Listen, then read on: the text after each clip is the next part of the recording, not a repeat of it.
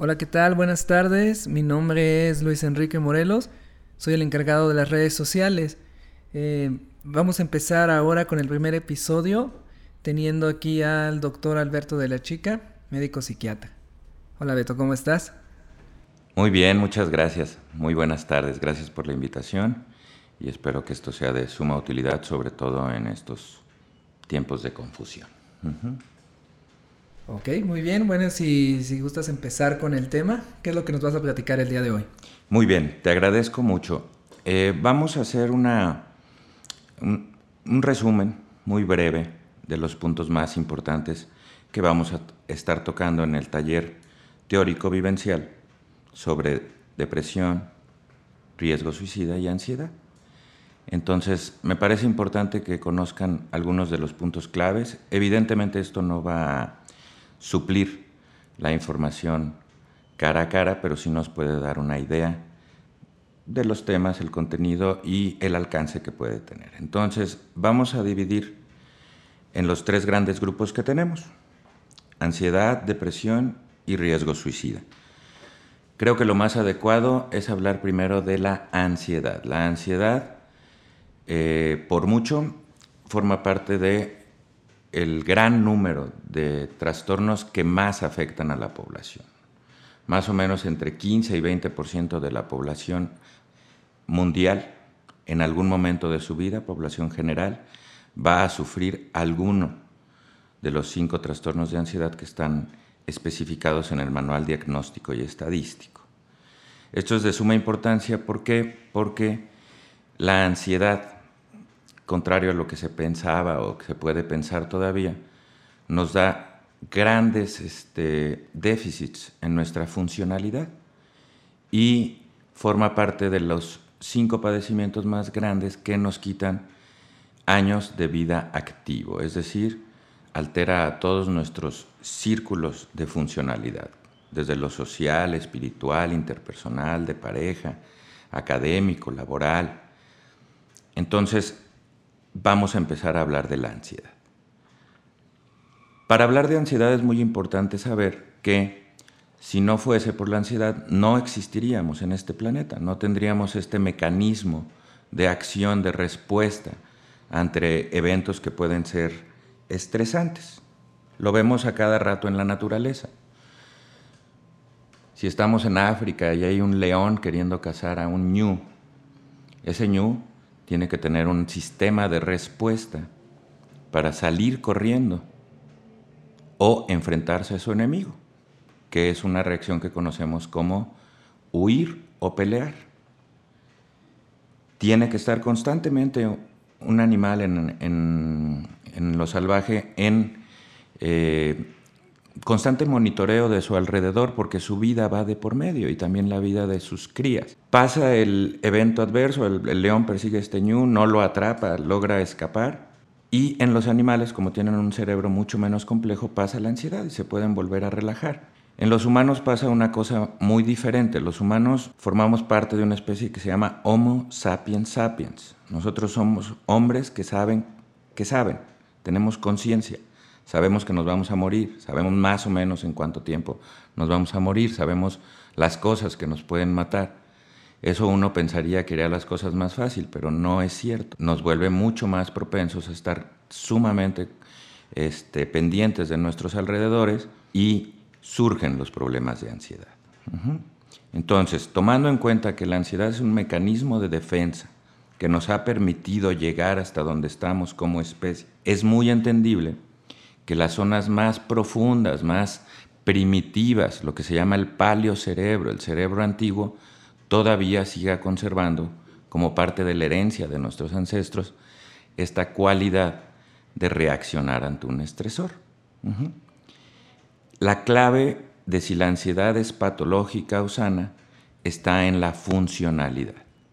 Cuando yo dejo de funcionar como papá, como trabajador, como estudiante, como pareja, como feligrés, como cualquiera de mis áreas de eh, funcionamiento, obviamente estamos hablando de un trastorno.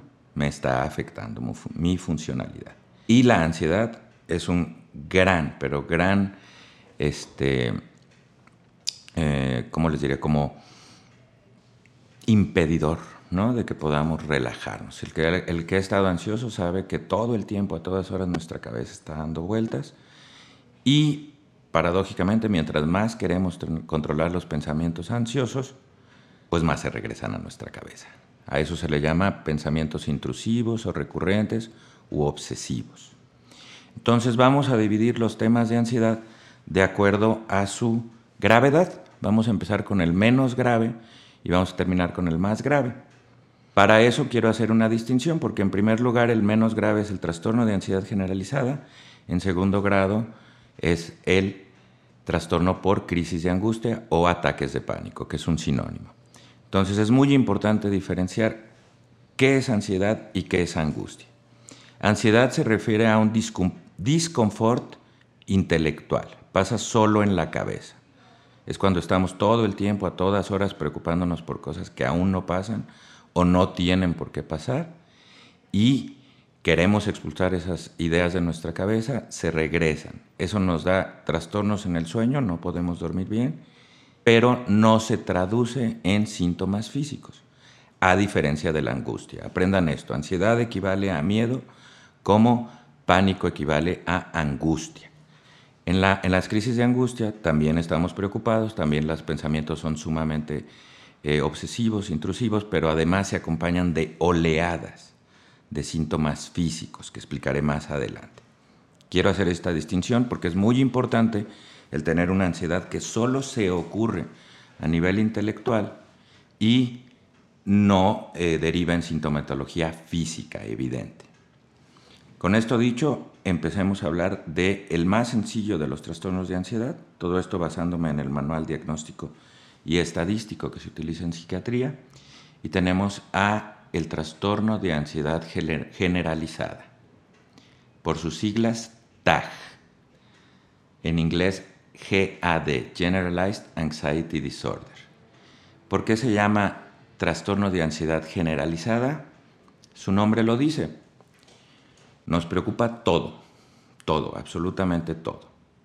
A una persona con ansiedad generalizada le preguntas, pues, ¿de qué estás preocupado? ¿Qué es lo que está en tu cabeza? ¿De qué te sientes ansioso? De todo y de nada a la vez. Entonces, la generalización de la ansiedad es lo que prima en este padecimiento. Y es muy fácil de poder diagnosticar. Los criterios son muy simples. Cuando un paciente lleve más de seis meses continuos, seguidos, en los que todo el día y todos los días esté constantemente recibiendo preocupaciones por situaciones banales o que no tienen una importancia correspondiente al grado de ansiedad, y además esas preocupaciones no se pueden ir de la cabeza, empezamos a dejar de dormir bien. Esto es muy importante porque el 95% de todos los trastornos de ansiedad, todos, no solo la ansiedad generalizada, tienen que ver con no lograr un sueño reparador, no descansar. No es lo mismo dormir que descansar. Un adulto normal tiene que dormir 7.7 horas de noche, a oscuras para poder decir que tuvo un sueño reparador. Se empieza a generar una sobreproducción de adrenalina, se los explico de manera muy coloquial. Em, de repente empiezo a estar preocupado por una situación X, que puede ser económica, familiar, de pareja. Empiezo a generar muchas preocupaciones que me hacen que no duerma bien no sé si a ustedes les ha pasado, pero cuando no dormimos bien, al día siguiente, lejos de estar ansiosos o eh, digo, lejos de estar, perdón, somnolientos o aletargados, estamos acelerados. Estamos como con mucha energía. Nos recomiendan no ir de compras cuando estamos así porque pues, vamos a comprar mucho no tomar decisiones importantes. Ahí es donde se convierte en un círculo vicioso. Mientras menos duermo, más adrenalina produzco. La adrenalina es la responsable de sentirnos acelerados, impulsivos. Y mientras más adrenalina produzco, menos duermo. Y nos pasa lo que se le llama coloquialmente estoy tan cansado que no me puedo dormir. Lo normal es irse a la cama, poner la cabeza en la almohada y en 5 o 10 minutos estar dormido. Cuando estamos ansiosos no sucede eso.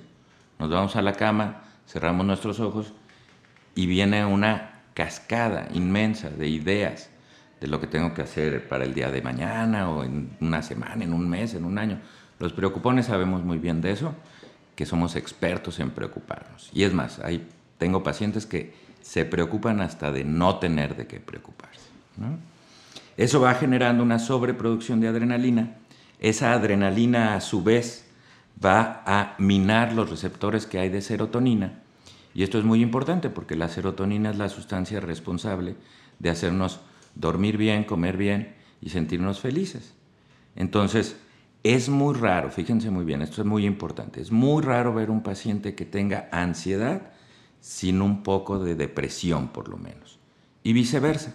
Y esto tiene que ver con el equilibrio que tiene que haber en el cerebro entre dos sustancias, serotonina y adrenalina. Ya les explicaba lo que hacía la serotonina, ¿no? Si la adrenalina se afecta, se empieza a producir de más y entonces empezamos a tener disconfort. Acuérdense que en el trastorno de ansiedad generalizada el disconfort es intelectual. Se agolpan mis pensamientos en la cabeza y esos pensamientos no los puedo expulsar.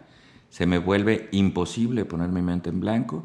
Tengo trastornos en el sueño y necesariamente hay irritabilidad. Una persona que no duerme bien, que no descansa bien, es una persona irritable, enojona, de malas, ¿no? Ese es el trastorno de ansiedad generalizada. Me voy a abocar a los tratamientos una vez que haya descrito estos. Vamos a pasar al segundo punto, que es las crisis de angustia. Como les decía, crisis de angustia también se refiere a disconfort mental, de estar preocupado, pero el cerebro ya llegó a un límite tal de adrenalina que se inunda de esta sustancia, está bañado en esta sustancia. Y recuerden que esta es la sustancia que necesitamos para sobrevivir. Entonces, igualito que como si sales a la calle y te quieren perseguir unos perros o unos asaltantes, evidentemente vas a producir adrenalina porque solo te queda de dos, o salir huyendo del lugar o enfrentarte a golpes con tu enemigo. Eso es lo que hace la adrenalina. El problema es que las personas que tienen crisis de angustia liberan de manera súbita, espontánea, sin ningún estresor, grandes cantidades de adrenalina lo cual les dan ataques, crisis. Fíjense la diferencia. En, el, en la ansiedad generalizada, la ansiedad es una ansiedad flotante. Me acompaña todo el tiempo. No es muy intensa, pero sí muy molesta y, y muy constante. En las crisis de angustia se agrega a eso síntomas físicos, productos de la sobreproducción de adrenalina. Entre los más comunes está sudoración de manos, taquicardia, opresión en el pecho, ganas de salirse corriendo de los lugares, sensación de no poder respirar, alteraciones gastrointestinales, alteraciones musculares y miedos. Hay tres miedos fundamentales. El más común es miedo a que me dé un infarto. A cada rato los pacientes con crisis de angustia están llegando a las eh, eh, salas de urgencia a recibir atención, ¿no? Miedo a morirme también es algo muy común y un miedo también muy común es un miedo a perder el control de la mente o como dicen los pacientes, miedo a volverme loco. Se siente horrible. Una crisis de angustia dura entre 40 y 50 minutos y los 10 minutos son los más fuertes. Quien lo haya vivido evidentemente sabe que es espantoso, ¿no? Nos queremos morir o creemos que nos vamos a morir y algo muy, muy feo es que solo otra persona que ha tenido crisis de angustia te va a entender. Los que no te van a decir, échale ganas, tú puedes, reza, sales, haz ejercicio, dedícale tu dolor a Dios o a Buda o a quien tú quieras, ¿no? Pero la realidad es que es una enfermedad, ¿no? Todos los, todos los eh, diagnósticos que voy a dar son enfermedades bien establecidas, bien conocidas, con un, un estudio de varios años este, detrás que nos permite entender de dónde viene y hoy día sabemos que la causa de esto son los neurotransmisores. Entonces imagínate un cerebro que está todo el tiempo, a todas horas, liberando adrenalina, va a responder en manera de crisis, de ataques, como si estuviera frente a una amenaza. Entonces una persona que está así tranquila, relajada en el cine, vamos a pensar, de repente empieza a sentir eso y se siente atrapada quiere salirse del cine, quiere respirar, siente que se va a desmayar. Los pacientes que yo veo con crisis de angustia, cuando llegan conmigo, llegan con un altero de estudios impresionante donde ya se revisaron corazón, ya se revisaron el cerebro, se revisaron la tiroides y todo está bien. Y además, antes de venir conmigo, o con cualquier psiquiatra, no tengo que ser yo obviamente, ya han ido con cardiólogos, internistas, otorrinos, brujos, tarotistas, sobadores, de todo. Es como la última opción. Y la gran realidad es que es bien fácil de tratar, o sea, el tratamiento es obviamente restablecer el equilibrio entre los neurotransmisores y, ya que el paciente esté más tranquilo, agregar terapia. no, es, no es bueno empezar una terapia psicológica en plena crisis porque el paciente no va a tener ni la calma ni la tranquilidad para poder trabajar en ello. Enseguida les explico los tratamientos. Vamos a seguir con el siguiente diagnóstico de ansiedad, que es la fobia específica. Todos la conocemos.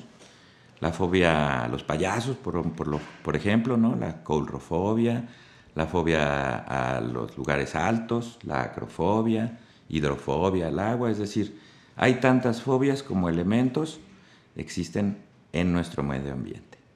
Y la fobia es una forma de convertir un síntoma psicológico en un síntoma mental y orgánico. Por ejemplo, una persona que le tiene fobia a las arañas no, necesariamente significa que haya tenido una experiencia fea o desagradable con arañas, pero significa que los miedos que tiene reprimidos los puede actuar a través del miedo a un objeto, a un animal o al rubro de sangre, inyecciones y dolor. El tratamiento es un poco más específico y no tiene tanto que ver con los medicamentos en la fobia específica. Obviamente hay que utilizar algunos ansiolíticos, pero el tratamiento de la fobia específica se llama desensibilización sistemática. Si yo tengo miedo a las arañas, mi psiquiatra o mi terapeuta me va a empezar a enseñar a lo mejor la foto de una patita de una araña, ¿no? Y al, y al siguiente, la siguiente sesión, la mitad de la, araña, o una araña completa, ¿no? Hasta que pueda ver videos o pueda tener incluso un viaje al zoológico, ¿no? Al herpetario a ver a las, a las arañas y a fin de cuentas se trata de enfrentar mis miedos. Me voy desensibilizando al miedo de manera gradual. No vamos a aventar un paciente a una alberca llena de arañas, evidentemente, lo vamos a matar de un susto, o si no las arañas lo matan, evidentemente. Pero bueno, así es como se maneja y ese es un ejemplo. Hay muchos tipos de fobia, los explicaremos en su momento en el mencionado curso, taller. Sigue la fobia social. La fobia social es muy, es muy, este, eh, tiene una alta prevalencia en la población. Eh, algunos autores mencionan que hasta el 13% y se puede subir hasta el 20% en algunas culturas. La fobia social se refiere a tener miedo de la humillación, ¿no? Son aquellos pacientes que desde chiquitos sentían cierta, cierto disconfort acompañado de síntomas físicos. Eso es bien importante. En las dos fobias, tanto específica como social, se comporta muy parecido a las crisis de angustia.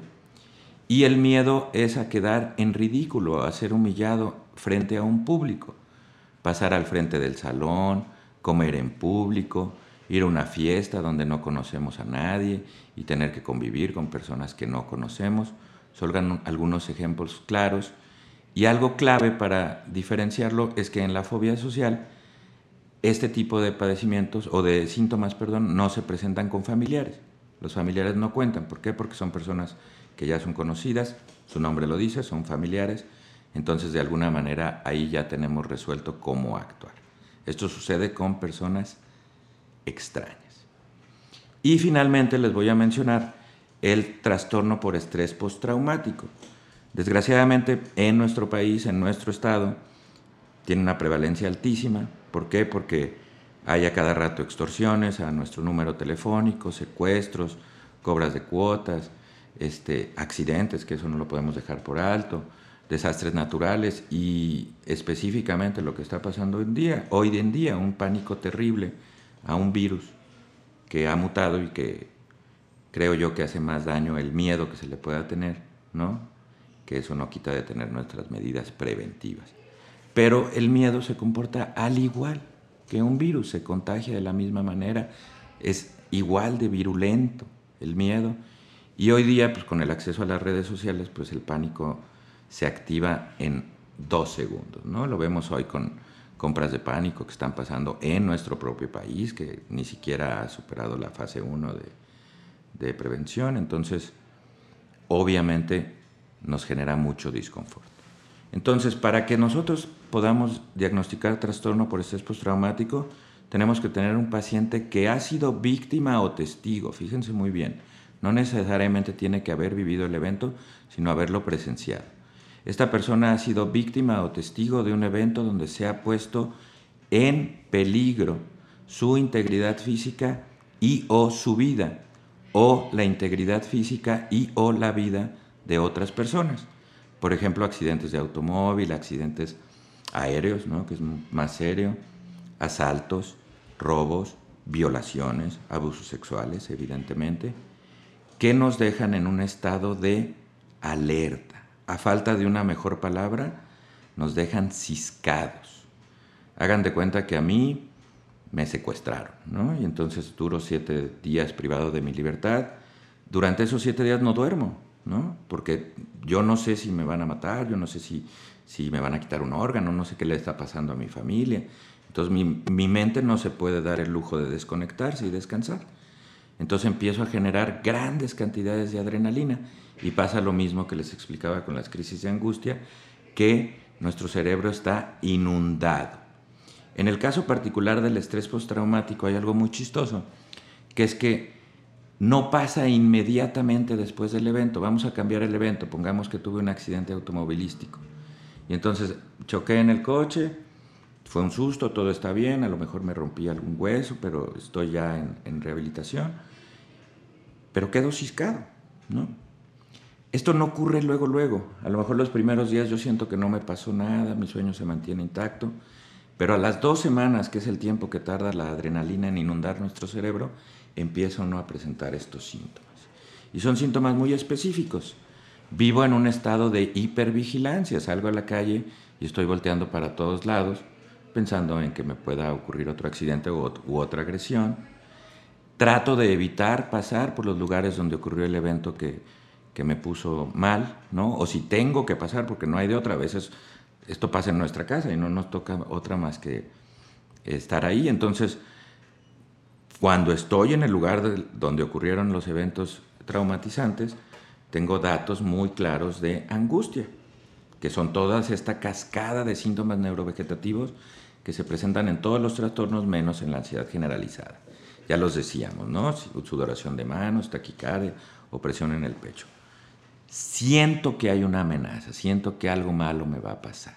En el trastorno por estrés postraumático hay algo patognomónico. Patognomónico significa esencial de esa enfermedad, no se presenta en ninguna otra enfermedad y que es algo que se llama flashbacks.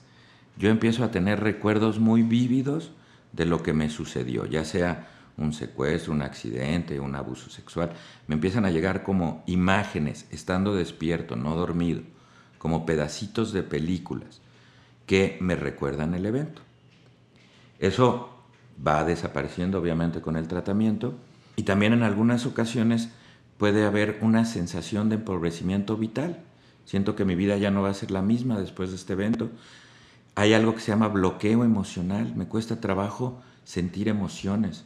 Me siento bloqueado para llorar, me siento bloqueado para reír, me siento bloqueado para querer, expresar mi afecto. Y Evidentemente esto trae graves problemas en la funcionalidad, por eso está catalogado como el trastorno más serio de los trastornos de ansiedad. Y bueno, nada más como cuestión informativa, alguna vez el trastorno obsesivo compulsivo estuvo dentro de estos, este, eh, acomodado dentro de, estos, de estas patologías de ansiedad, hoy ya no, ya tiene su propio rubro, pero la idea de que estuviera ahí es porque los síntomas que provocan son síntomas de ansiedad. Pasemos brevemente al tratamiento. El tratamiento es muy, muy sencillo. Contrario a lo que se puede pensar, los ansiolíticos no te van a quitar la ansiedad. Los ansiolíticos son paliativos, te van a ayudar a controlar los síntomas solo durante el tiempo que te los tomes y el tiempo que dure su efecto. Pero el verdadero tratamiento para todas estas patologías, desde la ansiedad generalizada hasta el estrés postraumático, es con ciertos antidepresivos que tienen cualidades muy ansiolíticas. Por ejemplo, paroxetina y sertralina. ¿no? Hoy día conocemos 48 diferentes antidepresivos y hay desde antidepresivos muy activadores que se toman en la mañana hasta antidepresivos muy ansiolíticos que van por la noche. En este caso, estos dos medicamentos que les menciono son los que más se usan. Obviamente entraremos en detalles mucho más específicos una vez que estemos platicando de esto en vivo. Y algo que funciona muy bien, sobre todo en pacientes jóvenes o en pacientes que tienen alguna personalidad adictiva o historia de adicciones con otras sustancias, no necesariamente tenemos que darles medicamentos controlados. Algo que sirve muy bien para controlar la ansiedad son dosis muy bajitas de antipsicóticos. Que no les asuste la palabra. Obviamente un paciente ansioso no es un paciente psicótico. Y la psicosis es solo un síntoma, no es una enfermedad. Pero pueden sentirse que están al bordo de psicotizarse. Y la única forma que tenemos para poner a su mente en paz y desconectarse es dando dosis bajitas de estos medicamentos para que el paciente se pueda desconectar y tener un sueño reparador. Si somos muy honestos, la mejor medicina para esto se llama sueño y sueño profundo, sueño reparador. Pero un paciente, una vez que ha iniciado esta bola de nieve que se llama ansiedad, guion angustia, es imposible pararla sin la ayuda de un tratamiento químico. Una vez que el paciente esté más tranquilo, se agregan tratamientos psicoterapéuticos. Y algo que, discúlpenme, es muy conocido es que la combinación de una psicoterapia con, una, con un tratamiento médico va a ser mucho más efectivo que cualquiera de los dos por separado. Fíjense esto, la tasa de remisión de la ansiedad es altísima, es muy muy alta supera a los 92%. Eso quiere decir que si tú te tratas por seis meses con un tratamiento curativo para tratar cualquiera de estos diferentes trastornos que mencionamos, tienes más del 92% de probabilidades de si terminas tu tratamiento no volver a presentarlo y no tener que visitar a un psiquiatra toda tu vida. ¿Por qué? Porque el tratamiento favorece al cerebro a que aprenda a producir sus propios niveles de serotonina. Entonces, el secreto está en paciencia y disciplina. Paciencia, ¿por qué? Porque los medicamentos no actúan inmediatamente, por eso el uso de antipsicóticos, que sí ponen a dormir al paciente rápidamente, pero para que disminuyan los síntomas, el medicamento tiene que llevar más o menos entre 10 y 12 días en sangre. Eso es muy importante, la paciencia, porque si no van a decir los pacientes, yo llevo una semana con mi medicamento, este doctor no sirve, esta medicina no sirve. Y la otra cosa muy importante es disciplina. ¿Por qué? Porque muchos pacientes empiezan su tratamiento. El tratamiento tiene que durar por lo menos seis meses para que el cerebro solito aprenda a producir esa sustancia. Y además algo muy importante es ir quitando el medicamento muy poco a poco para estimular esta reacción del cerebro de producir más serotonina y menos adrenalina. Entonces, la disciplina es muy importante porque tengo muchos pacientes que ya se tomaron sus medicamentos, ya se sintieron mejor, ya llevan dos meses y medio, y lo suspenden. Y lo suspenden de un día para otro. Y así como tarda el medicamento en notarse su efecto, así el medicamento también tarda en que su efecto de no tomarlo se note. Y podemos andar bien en una, dos semanas y después viene un bajón terrible. Entonces podemos cronificar el padecimiento. Creo que esto es a grandes rasgos lo que puedo decirles sobre los trastornos de ansiedad. Eh, tocará entonces pasar a hablar de depresión. La depresión, como la conocemos nosotros coloquialmente, el nombre médico, el nombre eh, utilizado en la clínica es trastorno depresivo mayor. El trastorno depresivo mayor se ocurre cuando yo llevo más de dos semanas seguidas, continuas, sintiéndome todo el día y todos los días triste, con ánimo bajo, pero además con algo que es muy importante, una palabra que se llama anedonia. La anedonia viene del griego edón, que significa placer, y todas las depresiones cursan necesariamente con anedonia. ¿Qué significa la anedonia? Yo le pregunto a mi paciente, ¿ha notado usted que ha dejado de disfrutar de aquellas actividades que antes le resultaban placenteras.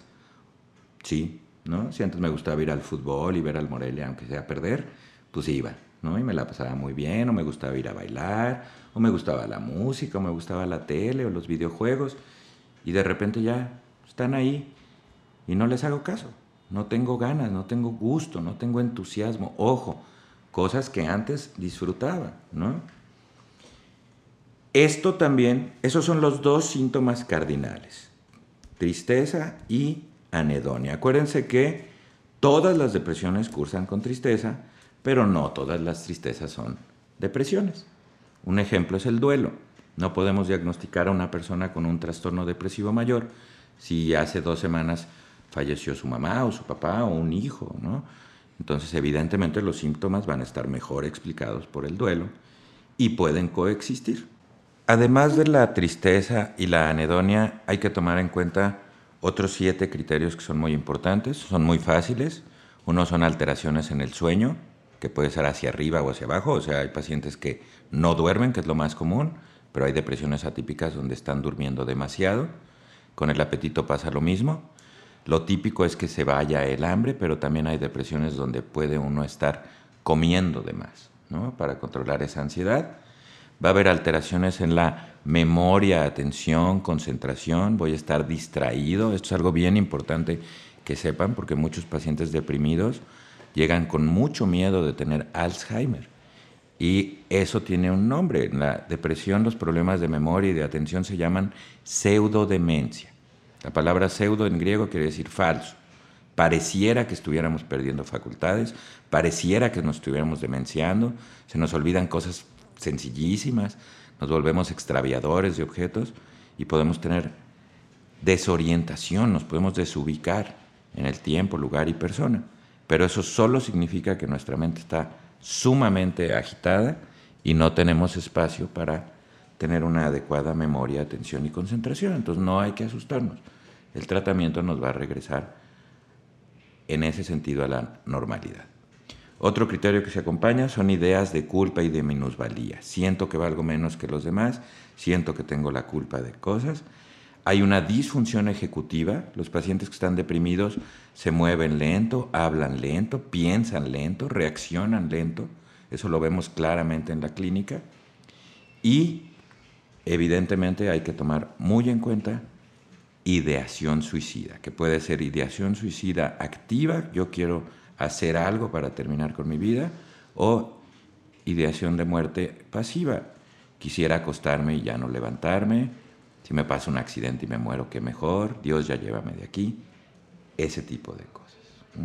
Entonces, ¿qué es lo que pasa? Que si nosotros cumplimos cinco de nueve criterios, siendo criterios cardinales, tristeza y anedonia, y cuatro más de los que ya les mencioné, entonces tenemos un diagnóstico muy simple de trastorno depresivo mayor.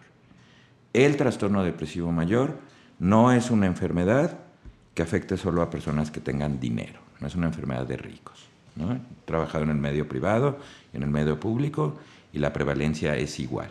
Una de cada cuatro personas en el mundo en algún momento de su vida va a atravesar por un trastorno depresivo mayor. Eso es la cuarta parte de toda la población. Y el trastorno depresivo mayor ocupa el número uno por arriba de VIH-Sida como padecimiento que más días de vida activa nos quita y más ausencias al trabajo y más disfunción en nuestras diferentes áreas. El trastorno depresivo mayor no es una enfermedad de mujeres, le da igual a los hombres que a las mujeres. Pero las mujeres buscan más la atención, ¿no? tienen mucho más conexiones entre sus dos este, hemisferios y además culturalmente pueden pedir ayuda, cosa que los hombres no hacen. Y, ahorita les voy a explicar por qué eso es de vital importancia. Y además es una enfermedad, grábense eso. ¿no? Si yo tengo un problema en el apéndice, voy con el gastroenterólogo. Si yo tengo un problema en mi tiroides, voy con un endocrinólogo. Si mi cerebro es uno de los cerebros, al igual que el 25% de la población mundial que no tiene una adecuada producción de serotonina, pues voy al psiquiatra. ¿no? En la realidad no funciona así de fácil, da miedo ir al psiquiatra, existen estigmas de ir al psiquiatra. Yo no estoy loco, ¿no? Porque voy al psiquiatra. Y la realidad es que, por lo menos yo y la gran mayoría de mis colegas jamás hablamos de pacientes locos o cuerdos. Hablamos de pacientes que funcionan o que no funcionan. El tratamiento para el trastorno depresivo mayor es muy sencillo. Evidentemente es con antidepresivos, pero hay que escoger el antidepresivo adecuado para cada paciente. Acuérdense que hay antidepresivos que pueden subir la ansiedad, hay antidepresivos que nos pueden ganar peso, hay antidepresivos que nos pueden espantar el sueño. Hay que escoger antidepresivos muy ansiolíticos, porque igual que con la ansiedad, no hay depresión que no se acompañe de un poco de ansiedad, porque uno de los síntomas más importantes es no dormir y se desata esta cascada en la que puedo yo tener, que es lo más común, un síndrome ansioso depresivo. Un apartado muy importante para hacer el diagnóstico es mencionar que los adolescentes se deprimen de manera muy diferente que los adultos. Hablamos de adolescencia entre los 13 y los 19 años, pero hoy se sabe que hasta los 24 años de edad no deja de crecer nuestro cerebro. Entonces los pacientes que caben dentro de este rubro incluyendo a los niños, lejos de estar tristes o anedónicos, van a estar irritables, van a estar impulsivos, enojones, berrinchudos, oposicionistas, desafiantes. Y muchas veces podemos tener un adolescente o un niño en casa deprimido y pensamos que es nada más berrinchudo o mal portado y no le damos la atención adecuada. ¿Ok? Dicho esto, vamos a tocar el último tema, que es suicidio. Un tema de suma importancia. Eh, como es de alguna manera esperado, las cifras del suicidio son cifras que son muy difíciles de tener en una manera precisa, por una razón muy especial. La gran mayoría de los familiares de personas que se han suicidado no quieren que aparezca en sus certificados de defunción que su paciente se suicidó. ¿no? Generalmente andan pidiendo que pongan cualquier otra patología porque hay un estigma grande cultural hacia el suicidio, que siempre ha existido y siempre va a existir. Y esto nos impide como aprender de esos errores. El riesgo suicida se presenta igual en mujeres que en hombres. El gran problema del riesgo suicida en los hombres es que los hombres tenemos una tendencia a ser muy inhábiles en expresar nuestras emociones. Eso se llama alexitimia, es una incapacidad de verbalizar emociones. Entonces, un hombre deprimido no se lo va a contar a nadie, mientras que una mujer deprimida y con ideas suicidas se lo va a contar a tías, hermanas, primas, vecinas, mamás, papás, eh, amigas, y va a venir a recibir atención. Un hombre no. Entonces con esto tenemos cifras alarmantes. Las mujeres se van a intentar suicidar a lo largo de la vida cuatro veces más que los hombres, pero los hombres lo van a lograr nueve veces más que las mujeres. Cierto es que una de las consecuencias de esto es que nosotros como hombres utilizamos métodos mucho más letales, como el ahorcamiento, el ahogamiento o el uso de armas de fuego. Pero lo más importante es esta alexitimia un hombre deprimido, con ideas suicidas, va a hacer un plan, va a estructurar un plan de encerrarse en un hotel, ahorcarse el día de su cumpleaños, por así decirlo.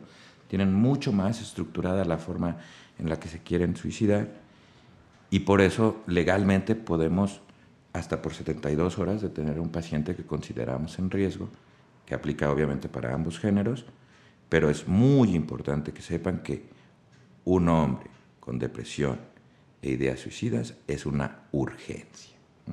En los adolescentes también se convierte en un tema muy complicado y obviamente el género tiene que ver. En los adolescentes estamos hablando de cerebros que no se han desarrollado completamente y que muchas de las partes frontales que tienen que ver con la tranquilidad y la planeación están muy bajas en cuanto a volumen. Entonces, hay que tener mucho cuidado, hay que usar medicamentos que no pongan más impulsivo al paciente, porque a lo mejor si le damos más impulsividad, si no tiene energía de hacerlo, lo hace. Evidentemente por eso es importante el tratamiento con un especialista que sepa tratar estos casos, porque cada, cada persona nos va a dar sus remedios diferentes y siempre tomando en cuenta la impulsividad. Es alarmante, pero la gran mayoría de las personas que se suicidan se suicidan por impulso, se suicidan porque en ese momento se están sintiendo muy mal o en ese momento se quieren dejar de sentir tan mal. Entonces, siempre hay que preguntar, ¿no? No se asusten, por ejemplo, ustedes papás si tienen algún hijo adolescente o menor de edad que tenga ideación suicida, no se asusten si su médico, su psiquiatra, su neurólogo les pregunta acerca de esa ideación, cómo lo piensas hacer, cómo, qué te ha detenido, qué te ha frenado hasta el momento. La eh, tendencia popular es a creer que si hablamos de ellos les vamos a dar ideas, y no es cierto, al contrario, está muy bien demostrado, con estudios muy eh, completos, que el paciente se siente mucho más cómodo si sabe que su médico está tratando un tema que a lo mejor él propositivamente no va a sacar o le avergüenza. Entonces siempre hay que hablar muy claramente de este tema. Les digo, las cifras son sumamente inestables, pero es un problema real. A principios del año pasado fue muy claro, como hubo un aumento muy evidente en suicidios en esta ciudad. Y acuérdense que también hay un componente estacional. Los dos días del año donde más personas se suicidan son el 25 de diciembre y el 1 de enero. La falta de luz en invierno y la emotividad de las fiestas para personas que están solas, por ejemplo, son grandes gatillos para llevarnos a cometer un acto autolítico, que es como se define al suicidio. Tiene un tratamiento muy específico, hay medicamentos antisuicidas eh, paradójicamente son también antipsicóticos, como la quetiapina, por ejemplo, que disminuye mucho la impulsividad y baja el riesgo suicida, pero siempre, siempre en el tema del suicidio, el tratamiento es multidisciplinario. Hay que trabajar en terapia, hay que trabajar lo orgánico, hay que descartar evidentemente cualquier problema orgánico y hay que tratar con psicofármacos a ese paciente. Creo que abarcamos de manera muy eh, breve, muy superficial, los temas más importantes a desarrollar. Les aseguro que esto tiene muchísimas ramificaciones al momento de estar eh, frente a ustedes en el, en el taller.